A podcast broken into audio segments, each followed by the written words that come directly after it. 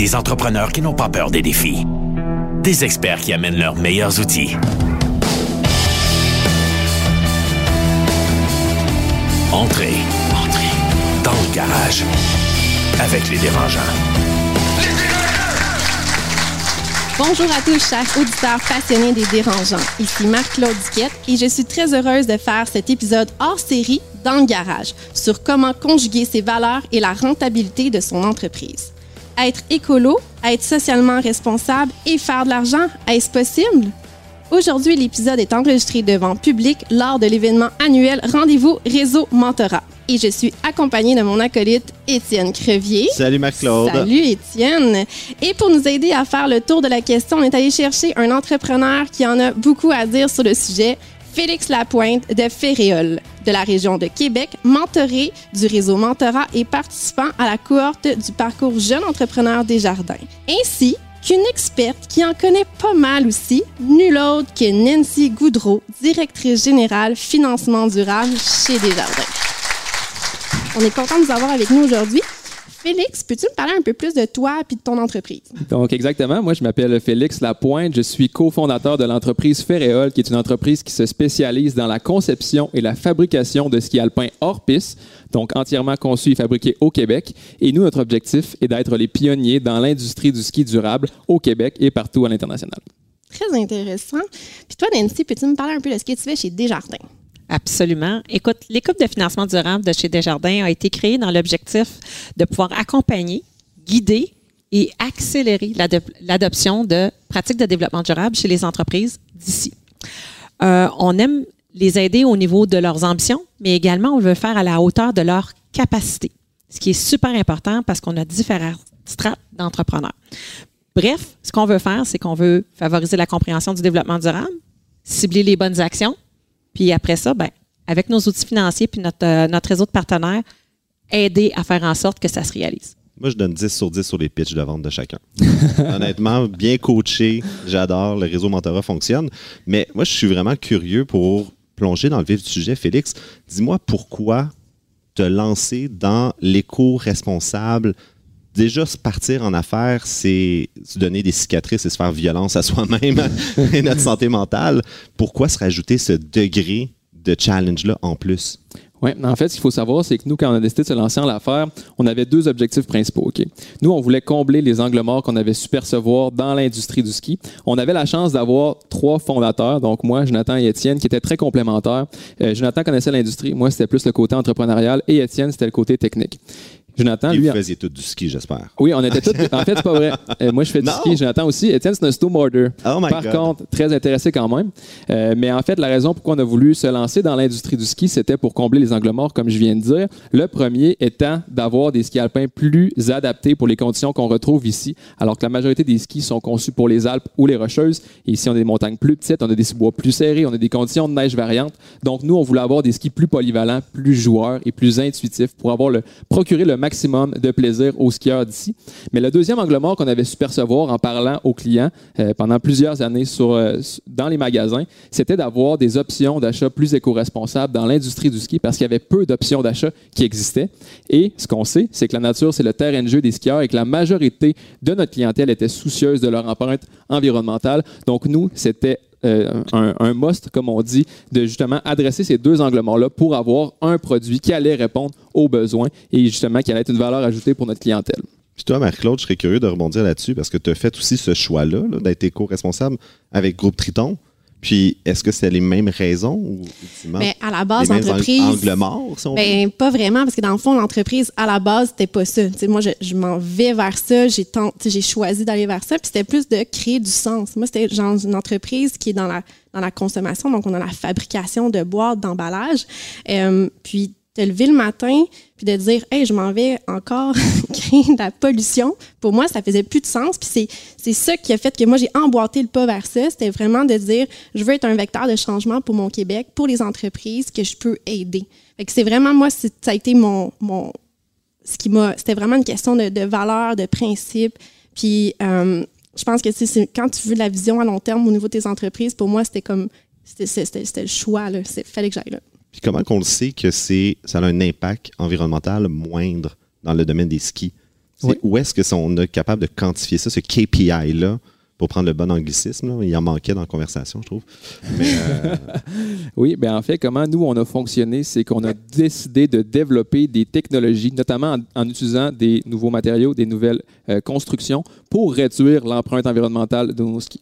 Donc, ce qu'on savait, c'est justement que l'empreinte environnementale d'un produit est quantifiée, euh, notamment en empreinte carbone. Donc, nous, on savait qu'en en innovant, par exemple, nous, en substituant toutes les fibres synthétiques dans nos skis alpins par des fibres naturelles, nous, entre autres, un de nos projets, c'était d'utiliser la fibre de lin, qui est une fibre pratiquement carboneutre. Ça nous permettait, entre autres, de réduire de façon drastique l'empreinte environnementale de nos skis. Mais après ça, on a tout, tout plein d'autres d'initiatives qu'on a mis en place, justement, pour réduire de plus en plus cette empreinte carbo- de carbone-là, là, pour euh, avoir un, un- un produit qui était plus éco-responsable. mais je trouve ça fascinant parce que tu dis pratiquement carboneutre en parlant du lin. C'est pourquoi le pratiquement? Ben, parce que, veut, veut pas, il faut quand même transformer ce lin-là. Euh, fait qu'il y a, il y a un- quand même un tracteur qui vient le récolter et qui vient le processer pour faire des tissus qui peuvent être ensuite utilisés dans des skis. Mais comparativement à l'empreinte carbone nécessaire pour fabriquer de la fibre de carbone ou de la fibre de verre, c'est complètement un autre monde. On est, euh, on est ailleurs. là, Exactement. carrément. Puis toi, Nancy, tu remarques-tu que les entreprises, les entrepreneurs ont une conscience environnementale qui est grandissante? Tu vois-tu que la nouvelle génération, les, les millennials, comme on les appelle, sont vraiment plus soucieux de ça, puis t'en vois de plus en plus chez Desjardins?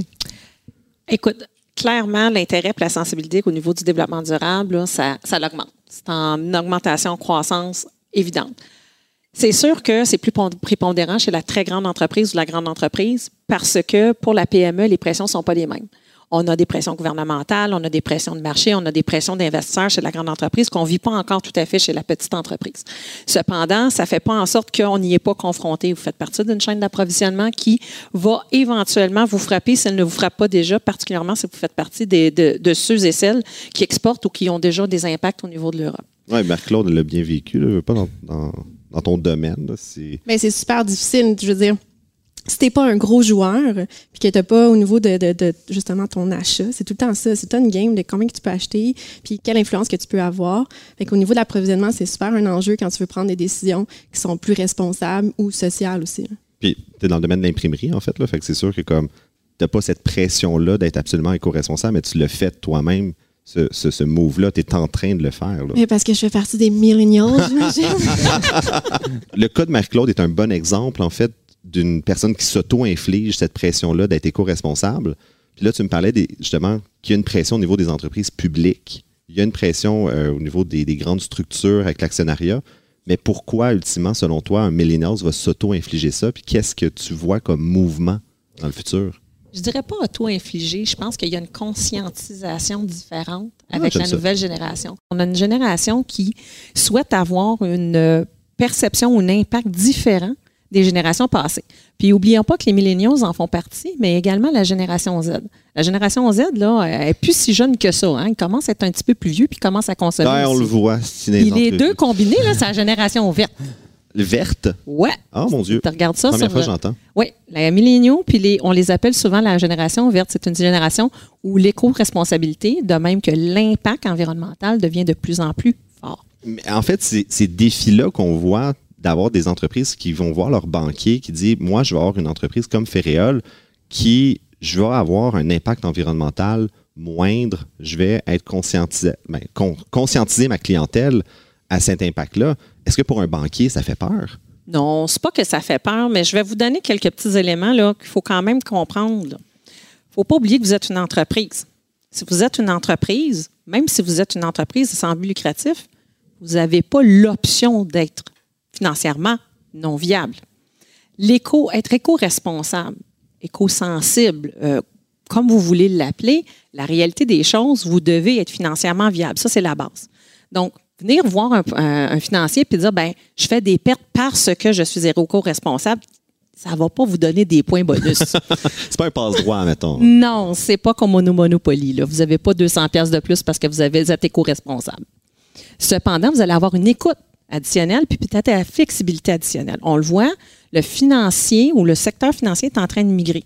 Il y a des produits financiers qui sont rendus adaptés, particulièrement pour la grande entreprise, pour reconnaître ceux-là qui sont plus talentueux peut-être, à avoir une balance plus grande au niveau de leur développement durable et leur développement financier au niveau de leurs produits ça commence à descendre au niveau des entrepreneurs de plus petite taille, donc la PME et la TPE. Nous-mêmes, chez Desjardins, on s'y penche. Comment on va faire ça? Comment on va évaluer le dérisquement des entreprises qui ont pris l'ambition de mettre le développement responsable comme étant une partie prenante de comment leur entreprise est développée? Desjardins est rendu où dans ce processus-là, en fait? Tout ce qui est euh, dans, le, dans le développement durable, on s'entend, là, c'est tout ce qu'on appelle, c'est vraiment dans le modèle infantile. On commence encore à voir qu'est-ce qui se passe au niveau du développement durable, comment ça a de l'impact au niveau des entreprises, les produits financiers commencent à se développer. Ceci étant dit, est-ce que ça va s'accélérer? Je suis 100 convaincu que oui. Puis ça va avoir une combinaison de l'impact du gouvernement, l'impact des investisseurs, puis l'impact des financiers. Wow. Puis toi, Félix, dans le fond, les défis que tu as vécus, tes as-tu reconnus? Ça, ça a-tu été plus dur? Vous financer euh, le temps, le RD nécessaire pour aller au marché. C'est sûr que ça a été plus long. Comment vous avez fait pour surmonter ça?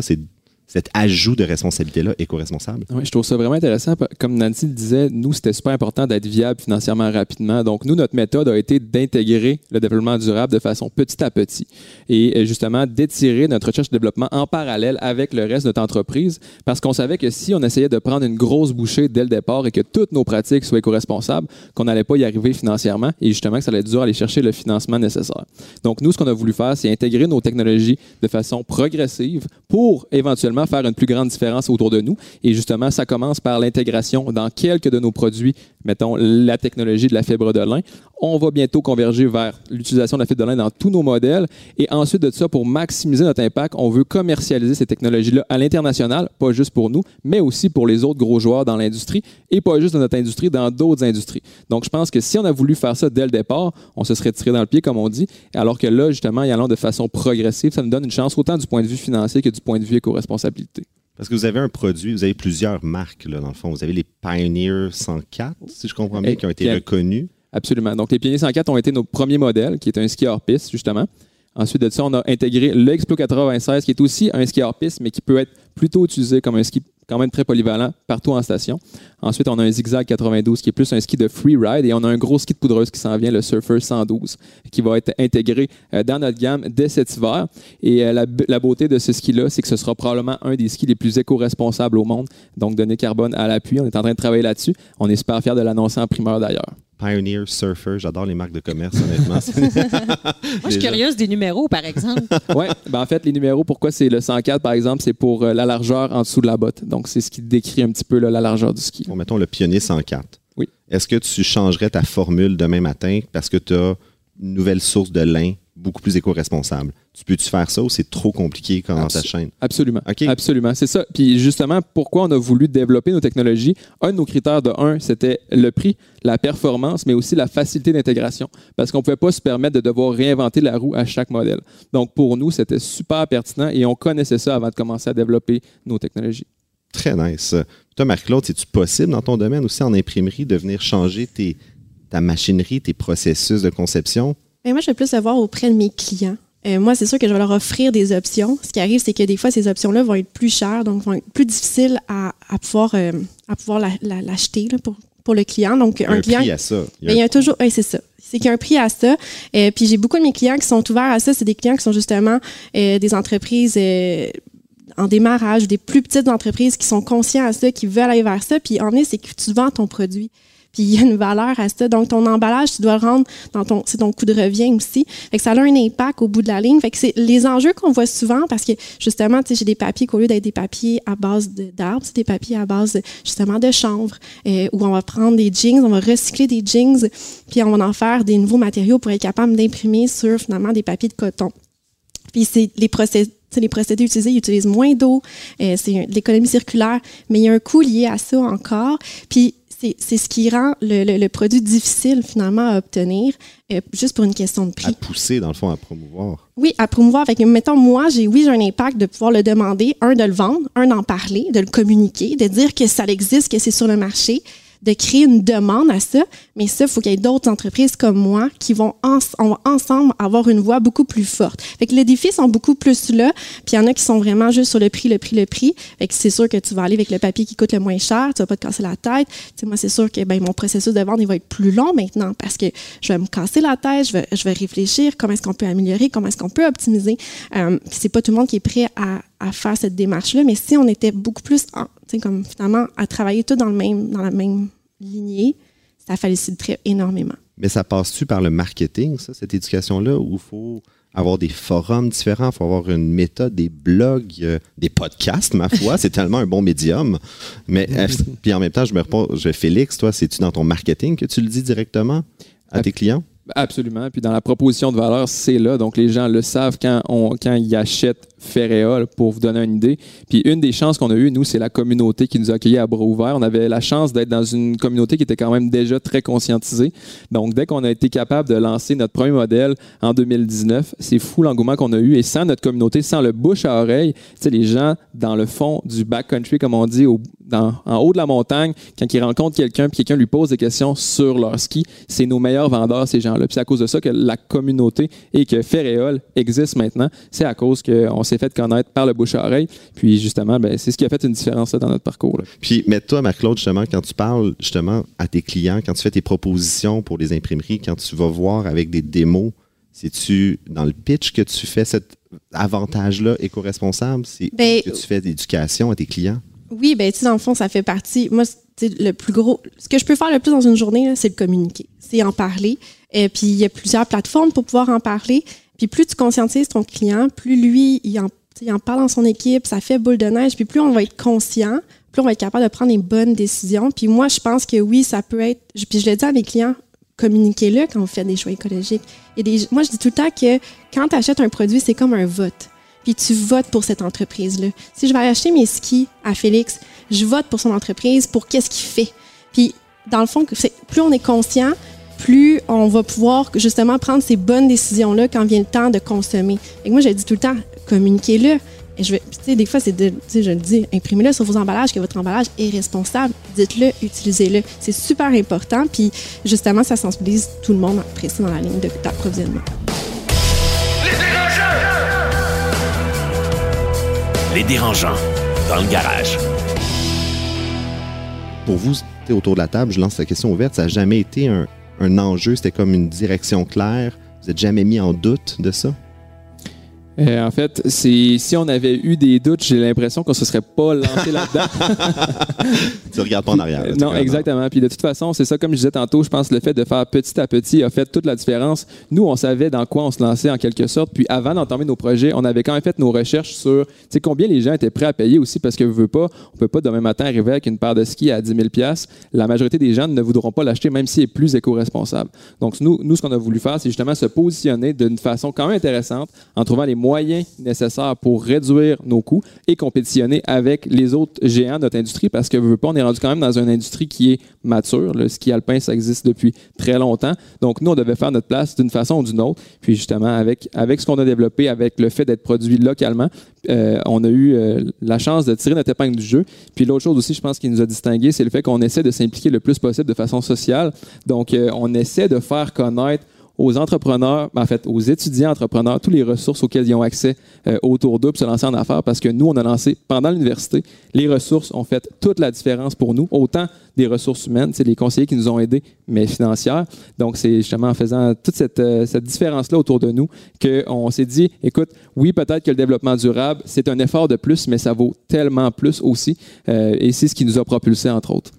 Ben, c'est, mon Dieu, ce, pitch de vente-là juste mériterait d'être enregistré puis diffusé euh, dans les universités. Euh, moi, j'adore ça. Puis, justement, pour rebondir là-dessus, en termes d'outils financiers, Nancy, je sais pas, Marc-Claude, toi, t'en as-tu utilisé des outils plus dans l'éco-responsable? Ou? Non, j'en ai pas eu, mais j'aimerais ça savoir justement comment est-ce que, mettons, Desjardins pourrait aider une entreprise comme Félix? Mais là, il y a plusieurs choses qu'il faut comprendre. Puis, Félix, j'ai trouvé ça tellement éloquent de la façon dont tu l'as présenté. Tu sais, le développement durable, c'est c'est une progression, c'est un marathon, c'est pas un sprint. Fait que faut prendre notre temps, faut le faire par étapes, faut, faut le prendre à petits morceaux. Si on prend les grandes, grandes, les, grandes ambitions, on veut tous s'y rendre, on s'y rendra jamais. C'est consommant, c'est souvent des impacts où l'impact financier dans une entreprise est à court terme, mais l'impact retour est à moyen et long terme. Fait que quand tu vois ça, c'est un débalancement par rapport au segment financier naturel qui dit tu as un impact financier, puis c'est tout de suite qu'on veut voir le résultat.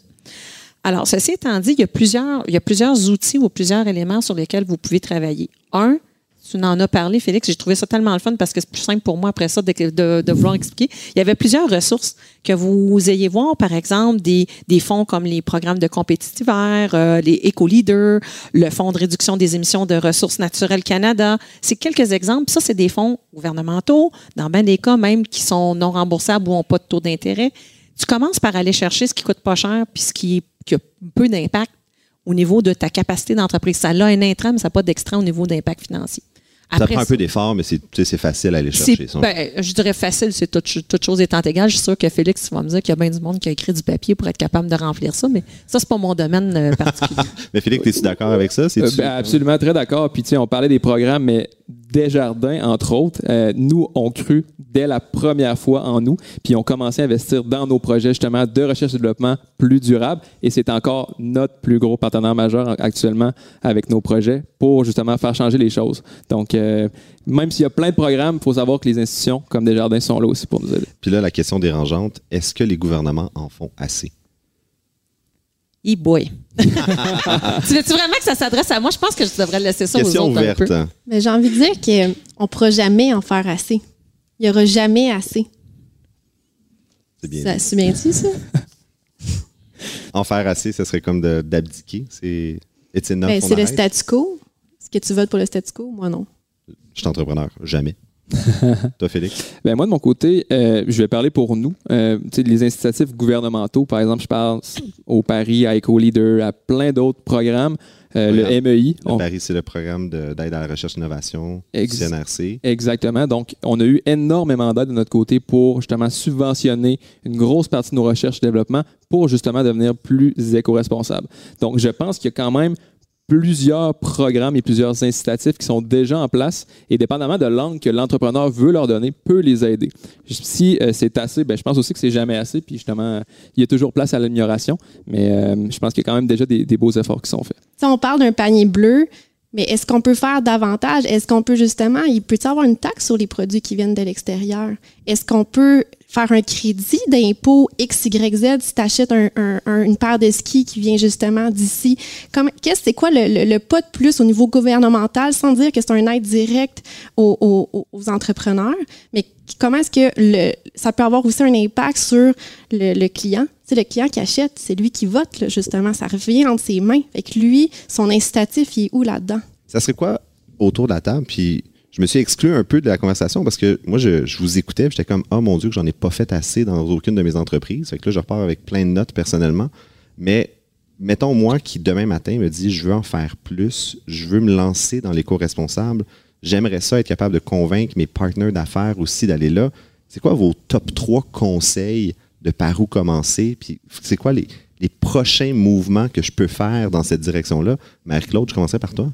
Mais je pense qu'on l'a pas mal dit depuis le début du podcast, où est-ce que c'est de le faire graduellement, de le faire une bouchée à la fois. C'est pas de juste prendre le, gros gâteau puis on y va, c'est comme qu'est-ce que je suis capable de faire aujourd'hui? Parce que sinon, des fois, quand c'est trop gros, on se freine puis on va pas de l'avant. Juste un pas à la fois. Puis euh, je pense que c'est la meilleure, le meilleur conseil que je pourrais donner. Toi, Félix? Nous, de notre côté, ben, je pense que c'était de un, passer, penser out of the box. Donc, justement, voir comment on peut faire les choses différemment, comment on peut prendre action dans notre propre marché et constater nos propres angles morts parce que tout- toutes les industries sont différentes. Donc, nous, je pense que le conseil numéro un, c'était de connaître qu'est-ce qui se faisait autour de nous et comment on peut faire différemment. Deuxi- les forces, faiblesses, opportunités, menaces. Le SWOT analysis. Parce que ça prend encore de buzzwords, naturellement. Exactement. C'est une belle plug académique, effectivement. Ensuite de ça, euh, nous, la chose qu'on a vue euh, qui est important, c'était de bien s'entourer. Donc, encore là, des partenaires super importants, euh, un écosystème entrepreneurial aussi. Tu sais, je pense à l'Université Laval qui a fait une énorme différence dans notre parcours académique, l'Université de Sherbrooke aussi. Et puis, la troisième chose, je pense, c'est de prendre action parce qu'on a bien beau avoir plein d'idées, mais si on ne prend jamais action, ben justement, il n'y a rien qui se fait, puis il n'y a pas de différence qui se fait non plus autour de nous. Et puis, nous, on a fait des petites actions qui nous ont amenés justement à aller valider avec des MVP, entre autres, sur le marché nos idées. Puis après ça, on a pu donner plus d'ampleur à nos idées. Très cool. Toi, Nancy, top 3 conseils? OK, ben, je ne repasserai pas sur les petites bouchées. Je suis d'accord avec l'idée qu'il faut qu'on on prenne ça une étape à la fois. Première chose, je vais te partir un autre anglicisme, ça peut pas être un afterthought. Ça Oh. peut pas être une arrière-pensée. faut que ce soit intégré dans qui vous êtes, ce que vous faites. C'est pas une job en plus de faire du développement durable. C'est inclus dans votre modèle d'affaires. Ça fait partie de vos éléments de comment vous vous distinguez, comment vous avancez. L'autre élément, c'est quand on intègre les facteurs ESG, on intègre ceux-là qui nous conviennent puis conviennent à notre industrie. Essayez pas de ramasser tout, là. Pour les auditeurs, que veut dire ESG? Bon, ESG, c'est les facteurs environnementaux, sociaux et de gouvernance. Si on parle d'environnementaux, tout le monde qui entend de la- la- l'empreinte carbone, vous entendez la gestion de l'eau, gestion des déchets, vous êtes dans l'environnementaux. Vous entendez le social, vous entendez souvent là, équité, diversité, inclusion, EDI, ben, vous êtes là. Vous entendez la, CP la cybersécurité, vous entendez, bon, vous êtes dans le social. Vous avez toute la gouvernance. Ben, avez-vous un bon conseil d'administration? Connaissez-vous qui vous êtes? Savez-vous qu'est-ce que vous avez comme personne autour de comment ils sont éduqués au niveau de la gestion de votre entreprise? Avez-vous des bonnes, des bonnes pratiques de santé et sécurité? C'est ce genre de choses-là. Fait que ça, ça doit être intégré en fonction de votre industrie puis votre capacité. Aller au-delà de vos ambitions, là, ça vous aide pas. Faut que, faut que vos ambitions soient à la hauteur de vos capacités. À la fin des courses, c'est ça la réalité. Puis je dirais, il n'y a pas personne qui a grimpé l'Everest en montant du premier coup. hein. Ça monte, ça redescend, ça remonte, ça remonte plus haut, ça redescend, ça remonte plus haut, ça redescend. Mais c'est la même chose. Développement durable. Après ça, soyez rentable. Venez pas nous voir en nous disant que vous. Ah, je fais du développement durable, donc j'ai fait quatre années de perte. Yo! Je trouve ça plus dur de vous aider. Puis on veut vous aider, mais là, aidez-nous à vous aider. Fait que c'est pas vrai. Mais le pas mais message, c'est pas le- ça. Est-ce que la- le, le break-even, à défaut être- d'être neutre, c'est correct? Ben, je, vais, je, vais, je vais qualifier. C'est pas parce que vous faites une perte que je veux pas vous voir, mais si vous faites consciemment des pertes tout le temps en disant c'est parce que j'investis dans le développement durable, c'est là que vous faites une erreur. Votre entreprise doit être viable. Je vous demande pas d'être ultra profitable, d'être parfait, d'être extraordinaire, mais à un certain moment donné, vous devez être capable de vous tenir sur vos deux jambes. Vous êtes une entreprise qui doit être capable d'avoir une certaine pérennité. C'est ça qu'on peut-être que la bouchée était trop grosse. probablement. Justement, en parlant de, de pièges, que les bouchées sont trop grosses, il ne faut pas que ce soit un afterthought. Y a-t-il d'autres pièges comme ça qu'il faudrait éviter? Oui, ben moi, si je peux me lancer, en fait, euh, un des pièges qu'on a constaté, c'est de perdre le focus. Euh, puis ça, quand on se lance un petit peu partout, pour nous, ça a été difficile parce qu'on est trois entrepreneurs, trois cofondateurs qui ont plein d'idées, qui, aiment- ça quand les choses vont vite. Donc, on a dû ramener les choses à un certain moment parce que quand on s'éparpille, les efforts sont aussi dilués. Euh, donc, nous, on a vraiment voulu ramener ça. Puis, autre chose aussi, là, penser qu'on peut faire ça tout seul, euh, honnêtement, c'est, je pense que c'est quand même un très bon piège. Puis entre autres, on remercie le mentorat, entre autres le réseau mentorat qui nous a aidé justement à être bien entouré, à avoir les bons mentors pour justement être bien équipés pour euh, atteindre notre mission. Hey, C'était super de vous recevoir. Ça a été. euh, merci, Étienne. Tu as été un super co-animateur euh, pour cet épisode spécial dans, Merci, Marie, dans Garage. Merci, Nancy Goudreau, euh, directrice générale financement durable chez Desjardins. C'était super intéressant de vous recevoir. Merci, Félix Lapointe de l'entreprise Ferréol. Et merci au réseau Mentorat de nous avoir accueillis aujourd'hui à leur événement annuel. Et merci à Desjardins pour son soutien inconditionnel au fil des années. À une prochaine fois. Des entrepreneurs qui n'ont pas peur des défis. Des experts qui amènent leurs meilleurs outils. C'était Dans le garage. Dans le garage. Avec les dérangeants.